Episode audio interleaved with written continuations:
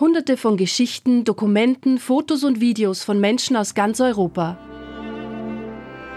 Darum geht es bei Meine Geschichte, einem Projekt des Europäischen Parlaments.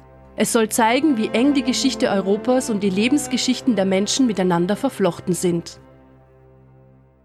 Das ist die Geschichte von Andrea Quintavalle. Eh, io mi chiamo Andrea Quintavalle, sono nato e cresciuto in Toscana, a Forte dei Marmi. Ich heiße Andrea Quintavalle.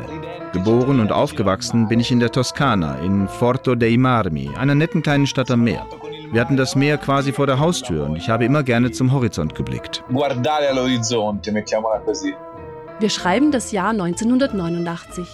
Andrea ist sieben Jahre alt und lebt in der kleinen Stadt Forte dei Marmi am Tyrrhenischen Meer. Er beginnt die Welt zu entdecken. Seine Eltern bringen ihm bei, dass Reisen ein hohes Gut ist. Die Familie reist durch Italien und ganz Europa, von West nach Ost und von Nord nach Süd. Andrea erinnert sich noch lebhaft an die vor Freude strahlenden Gesichter seiner Familie. Zusammen entdecken sie andere Länder, Kulturen und Völker. Manchmal sucht er selbst die Reiseziele aus. Leiten lässt er sich dabei von seiner Leidenschaft für Kunst, Kultur und Städte an sich. Io amavo invece le cartine stradali. Ich hatte schon immer ein Faible für Straßen- und Stadtpläne. Ich habe sie gesammelt und bin gern zu Fuß durch die Stadt gezogen. Dabei machte es mir Spaß zu sehen, wie sich die Straßen zu Plätzen öffneten. Städtebau hat mich schon immer fasziniert. Und auch die geografischen Aspekte, Flussläufe, Straßenverläufe, Autobahnen und der Weg in die Stadt. Sozusagen der ganze technische Teil der Reise. Zwei Reisen mit seinen Eltern sind Andrea besonders gut in Erinnerung geblieben. Die eine nach München und Wien und die andere nach Ljubljana und Zagreb.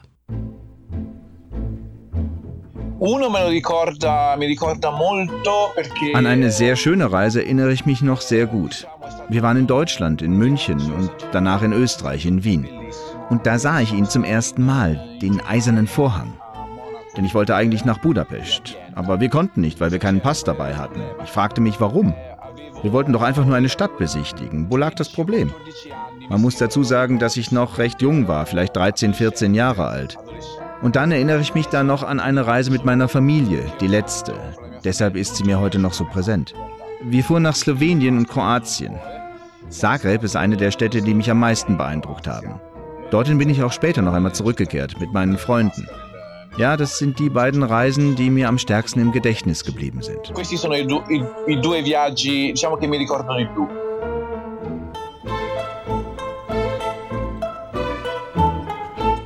Doch ein Tag im November 1989 veränderte die Lage in Europa nachhaltig.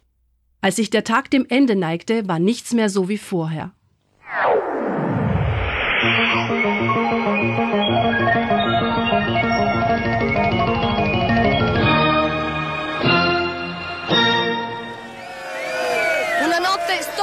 Eine historische Nacht, unvergesslich, nicht nur für die DDR, sondern für ganz Deutschland und die Welt.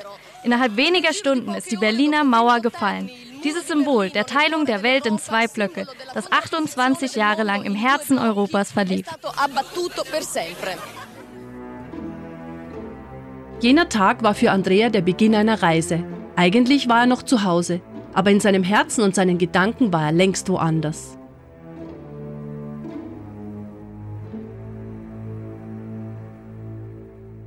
Io avevo sette anni in, a quell'epoca. Ich war damals sieben Jahre alt und schaute noch keine Fernsehnachrichten. Ich lebte in meiner eigenen Welt. Am Tag nach dem Mauerfall kam meine Mutter von unterwegs nach Hause. Sie trat gerade über die Türschwelle und sie sprach eigentlich gar nicht mit mir, sondern mit meinem Vater. Aber ich hörte, was sie sagte. E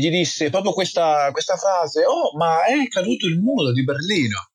Weißt du schon? Die Berliner Mauer ist gefallen. Sie sagte das in ihrer typischen Art. Jedes Mal, wenn in der Welt etwas Bedeutendes geschah, sprach sie in diesem Tonfall.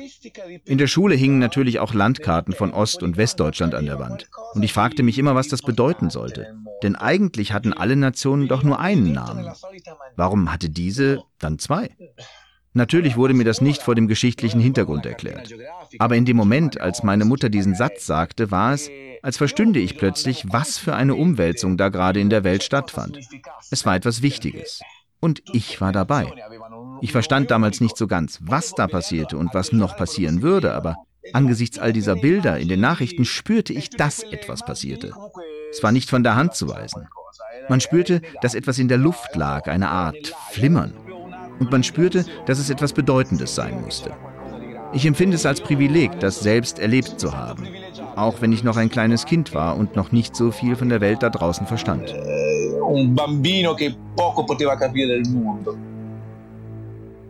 Andrea ist überzeugt, dass an jenem Tag ein Samen in ihm gepflanzt wurde, der zu einer tief empfundenen Liebe für Europa aufgehen sollte.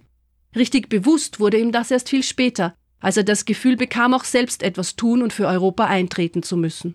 Allora, äh, sì, ähm, io questo l'ho scoperto molto dopo. Mir wurde das erst sehr viel später richtig bewusst. Ich weiß nicht, ob Sie sich erinnern, aber vor einigen Jahren fand hier in Italien ein Verfassungsreferendum statt. Kurz gesagt ging es um die Frage, ob die Verfassung geändert werden sollte. Die damaligen Wahlkampagnen waren wirklich brutal, hässlich, voller Wut und Groll. Als es vorbei war, fühlte ich eine große Leere in mir. Ehrlich gesagt hatte ich mich vorher nie sonderlich für Politik interessiert. Aber nach dieser Kampagne hatte ich das Gefühl, dass ich etwas tun musste. Ich wollte mich informieren, wollte Teil von etwas werden und besser verstehen, was vor sich geht. Und dafür wählte ich den einzigen Weg, der für mich in Frage kam, nämlich Europa. Ich habe eigentlich nie auf italienischer Ebene gedacht. Deshalb kam ich irgendwann auf die Europäische Föderalistische Bewegung, die hier in Pisa von Altiero Spinelli gegründet wurde. Erst damals begann ich mich so richtig dafür zu interessieren. Ich lernte neue Leute kennen, junge Menschen, die diese Interessen mit mir teilten. Und plötzlich sah ich, dass ich nicht der Einzige war, dem dieses Europa vorschwebte. Und in jenem Moment dachte ich an meine Mutter und ich fragte mich, Warum bin ich so, wie ich bin? Warum spüre ich diese grenzenlose Liebe zu Europa, die noch viel stärker ist als die für mein Vaterland? Und da begriff ich, es war dieser Satz am Ende meines Gedichts, das von Blut gefärbte Wasser, der für die vielen Migranten steht, die im Mittelmeer gestorben sind. Und dann war da noch dieser Satz, den meine Mutter gesagt hatte. Wir sind Sterne am selben Himmel. Wir sprechen über Europa und ja, wir weinen auch um Europa, wegen all der Dinge, die Europa nicht schafft, die es vielleicht tun müsste, aber nicht tun darf. Darauf kommt es mir an. Und ich wurde mir bewusst, dass es auch an meiner Mutter liegt, dass ich weiterhin an Europa glaube. Quindi questo è importante per me. Mi rendo conto che è anche per lei che ho continuato a crederci. Andrea ist Dichter und mit einem Gedicht möchte er die Dankbarkeit ausdrücken, die er für dieses Geschenk seiner Mutter empfindet, nämlich eine Liebe für Europa, die mit jenem Satz im November 1989 begann. Hören wir uns dieses Gedicht Sterne von Andrea Quintavalle doch einmal an. Er hat es seiner Mutter gewidmet und all jenen, die mit derselben Liebe für Europa aufgewachsen sind. Stelle. Ciò che rimane di quel che eri, io non lo vedo. Sterne. Was übrig bleibt von dem, was du einst warst, kann ich nicht sehen. Manchmal brüllt es, manchmal schreit es, manchmal schweigt es. Das, was du warst, treibt nun mich an. Von dir lernte ich, ganz gleich wie hoch eine Mauer werden kann, am Ende fällt sie doch. Von dir lernte ich, Grenzen verbergen Hass, aber schließlich öffnen sie sich doch. Ich sah die Tränen in den Augen, so wie sie waren, und ich trocknete sie. Ich wandle auf deinen Spuren und gehe diesen Weg mit Kraft und mit Herz. Denn ich glaube, ich hoffe, ich liebe. Seit dem Abend, als du den Schleier meiner Unschuld zerrisst und mit ungläubigem Staunen vor dem von Blut gefärbten Wasser sagtest, wir sind Sterne am selben Himmel. Siamo stelle sotto lo stesso cielo.